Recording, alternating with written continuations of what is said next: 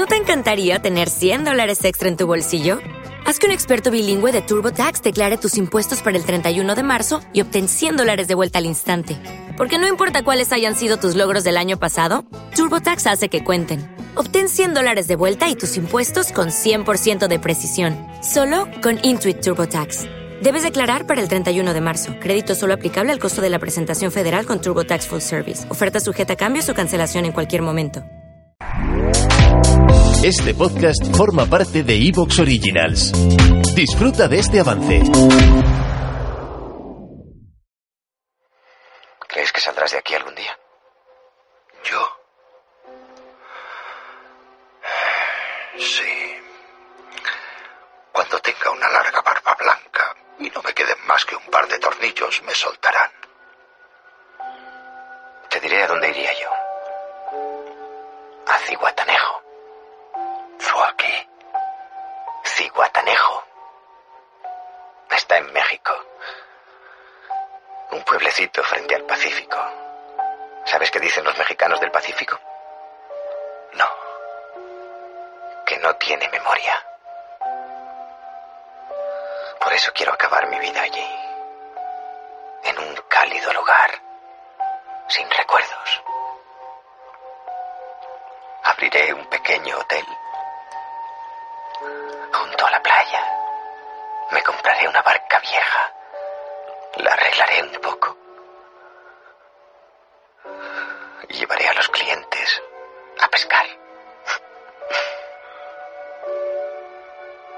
Ciguatanejo.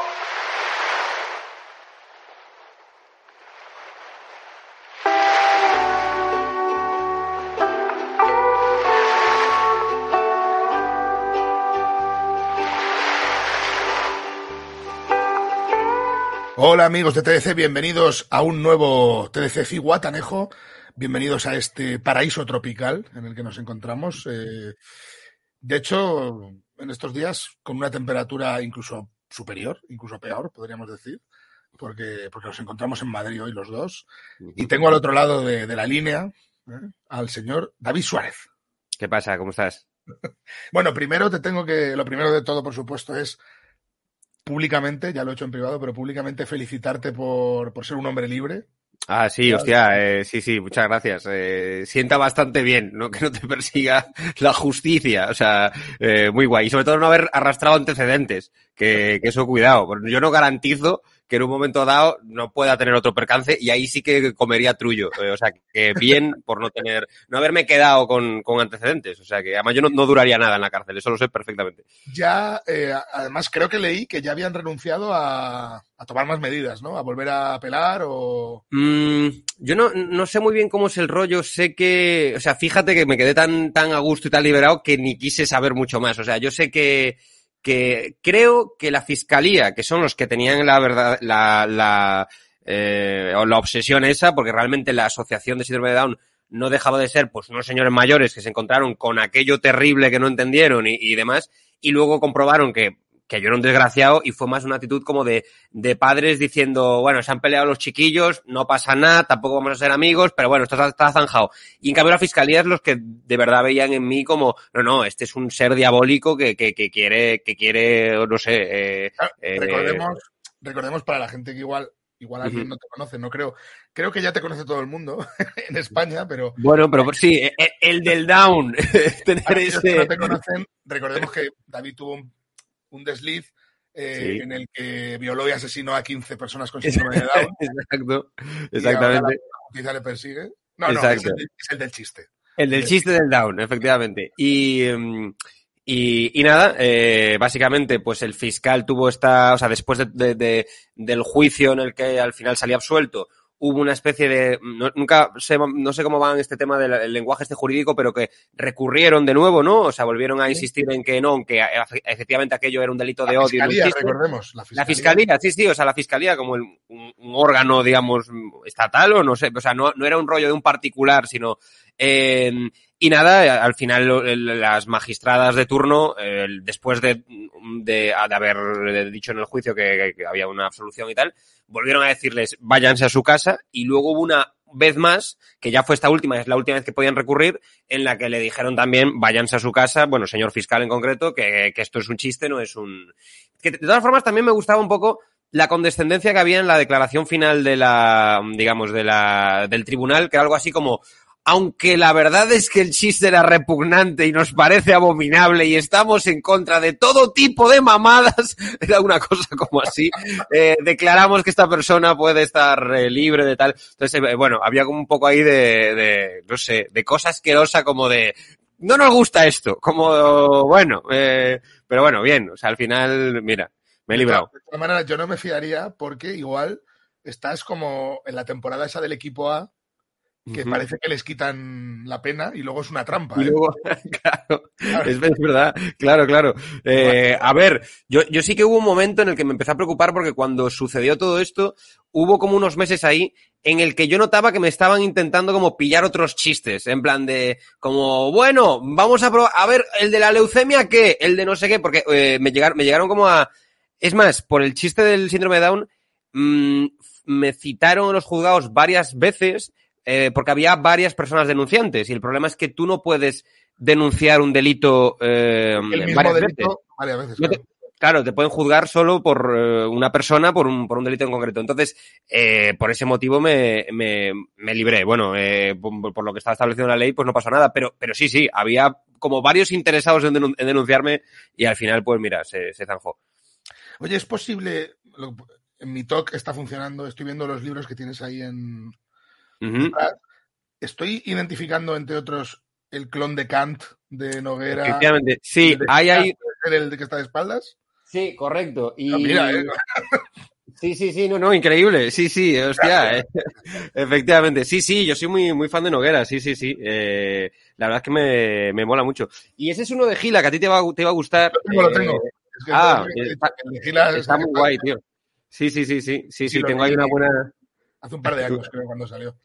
Claro. También es verdad que la, la biblioteca de un cómico es la cosa más triste del mundo porque cualquier persona que vaya a tu casa, claro, eh, lo que mola es que se encuentre con, yo qué sé, Kant eh, o eh, Marcel Proust y de repente rollo chistes, humor, comedia, chacarrillos, el libro oficial de los gags. Pero podría ser peor y podrían ser esos, no sé si te acuerdas, pero esos libros eh, De chistes, ¿no? De populares. que había en los sí, sí. 90 Efectivamente. de, de librería de todo a 100. Sí, de sí, los sí, sí. mejores chistes de maños. Yo me acuerdo, Yo me acuerdo uno, los mejores chistes de mariquitas y lesbianas. hostia. Yo, en una librería, ¿eh? Además, Claro. así, en la portada. Yo era, yo era pequeño, entonces no tenía acceso a eso, pero sí tenía los típicos de chistes para niños. Y me acuerdo que, claro, todos los chistes, yo creo que para que sean un poco graciosos, necesitan mm, un poquito de maldad, un poco de tal. Y claro, cuando, cuando, cuando se hacían chistes para niños, de los libros de niños, tienen cero maldad. Entonces los chistes al final, todos eran como, Doña Rogelia dijo no sé qué, y se, y al final, y se cayó al suelo. Y ya está. Y el chiste era, esos eran como chistes como mega tan blancos que decías, pero, pero, o sea, y yo recuerdo leer eso de niño y decir, eh, no hay un puto niño al que esto le haga gracia. O sea, no, no lo hay. no pueda entrar a fiscalía de ninguna manera. Sí, efectivamente. Si entran, entran por, por mierda, ¿no? Claro, ¿Qué estafa es esta? exacto. Bueno, la, prim- la primera pregunta eh, de esta charla eh, distendida sería si tienes televisión. Hostia, ¿en serio? Ah, Esto, es- quiero decir que esto ha sido ha, surgido porque antes me has comentado que no tenías. He dicho la frase más de hijo de puta que puede existir. Después de eh, Messi, ¿quién es Messi? Seguramente sea esa. Eh, televisión, no, no tengo. No, no tengo. Entonces, eh, vivo en, YouTube todo el rato. Esa es mi, programación. Ni siquiera soy de estos de, ah, no, me pongo muchas cosas en HBO, en Netflix, que también, por supuesto. No, no. Yo me voy, o sea, soy típica persona de, de Wild Project 24 horas. Voy a reafirmarme en mi masculinidad todavía más. Venga, voy a poner esto de fondo. Así que esa es mi televisión. Tú que, tú que eres eh, consumidor de Jordi Wild, es que yo no, yo sé quién es, he visto alguna cosa suya y tal. Sí. Pues algún vídeo sí, algún vídeo Sí, así espolvoreado sí, pero no, no soy hardcore suyo. ¿Se pone alguna vez mangas? ¿O es.? Siempre, siempre. La- la- Claro, la pregunta que pensé que ibas a hacer es, ¿se pone alguna vez camisa? No, o sea, siempre es... No, no, pero eh, él siempre va con la camiseta esta sin manga. ah, de tirantes. Te dices si, si alguna vez lleva algo tapado. Muy pocas veces, muy, muy pocas veces. No, no, no. no. Siempre palabra de honor. Sí, sí, sí. Viste como, como un secundario de Scarface eh, o algo así. O sea, prácticamente como un amigo de Tony Montana. Poco de Miami, ¿no? Sí, sí, sí. Miami, pero, pero viviendo en Torrejón, ¿no? No sé dónde vive, o sea que, que sí. No sé, pero, pero tiene bastante. Vamos, yo ya te digo, no soy seguidor suyo, pero sé que tiene bastante predicamento, ¿eh? En, en la- Sí, a ver, el, el tío tiene una cosa guay que yo no sé si es eh, autoconsciente o no. Aparte de ser un tío a que conozco en persona y muy majo y, y- y demás, eh, sí que tiene una cosa que está guay en las entrevistas, que no es un tío que dé mucho la chapa, es decir, que se... eh, eh, él tiene como unas, luego tiene unas tertulias que hace que sí que se, se pronuncia más y demás, pero cuando hace entrevistas a una persona, no es, no está todo el rato mm, volcándose él y demás, y luego como son muy largas, como son entrevistas a veces de tres horas, claro, mola mucho lo que la gente empieza a decir al cabo de tres horas. O sea, ahí es donde sale la... Claro, claro. Ahí un poco dando vueltas, ahí la cabeza. Sí, Y empiezan a decir, sí, maté a aquel niño, yo, fui yo. Yo disparé a Kennedy, efectivamente. Sí, empieza, sí. todo empieza de nuevo. Sí, No, es curioso. Bueno, a ti, a ti te entrevistó, de hecho, también, ¿no? sí, eh, es cierto. Estoy a ver si la veo, que no me acuerdo qué día la busqué y no la encontré. O sea, que Eh, no recuerdo, no, no, borré esto de mi memoria. No sé si está bien esa entrevista o no. La, la he borrado. No recuerdo. Creo que fue, soy un croma, en realidad. Soy un NFT. O sea, no, recu- no tengo el recuerdo de haber, de haber hecho esa entrevista. O sea que. No, pero el tío tiene, joder, hace poco entrevistó a Reverte, por ejemplo, que Sí, a Iker Jiménez, que es un tío que también eh, debe ser escurridizo para que le Ah, entreviste tiene que ser muy interesante, tiene que ser muy interesante una entrevista de tres horas a Iker Jiménez. de Claro, claro. Porque en el minuto 2.40 ese hombre está ya, claro, diciendo, a ver, que sí, que voté a la falange con 16 años y que... Y que sí, que sí, es que es todo mentira, es todo mentira, me lo he inventado todo, ¿no? Pero claro, pues esas caras que... ¿Te está gustando lo que escuchas? Este podcast forma parte de Evox Originals y puedes escucharlo completo y gratis desde la aplicación de Evox. Instálala desde tu store y suscríbete a él para no perderte ningún episodio. Dale más potencia a tu primavera con The Home Depot. Obtén una potencia similar a la de la gasolina para podar, recortar y soplar con el sistema OnePlus de 18 voltios de Ryobi desde solo 89 dólares. Potencia para podar un tercio de un acre con una carga. Potencia para recortar el césped que dura hasta dos horas. Y fuerza de soplado de 110 millas por hora. Todo con una batería intercambiable. Llévate el sistema inalámbrico OnePlus de 18 voltios de Ryobi. Solo en The Home Depot. Haces más. Logras más.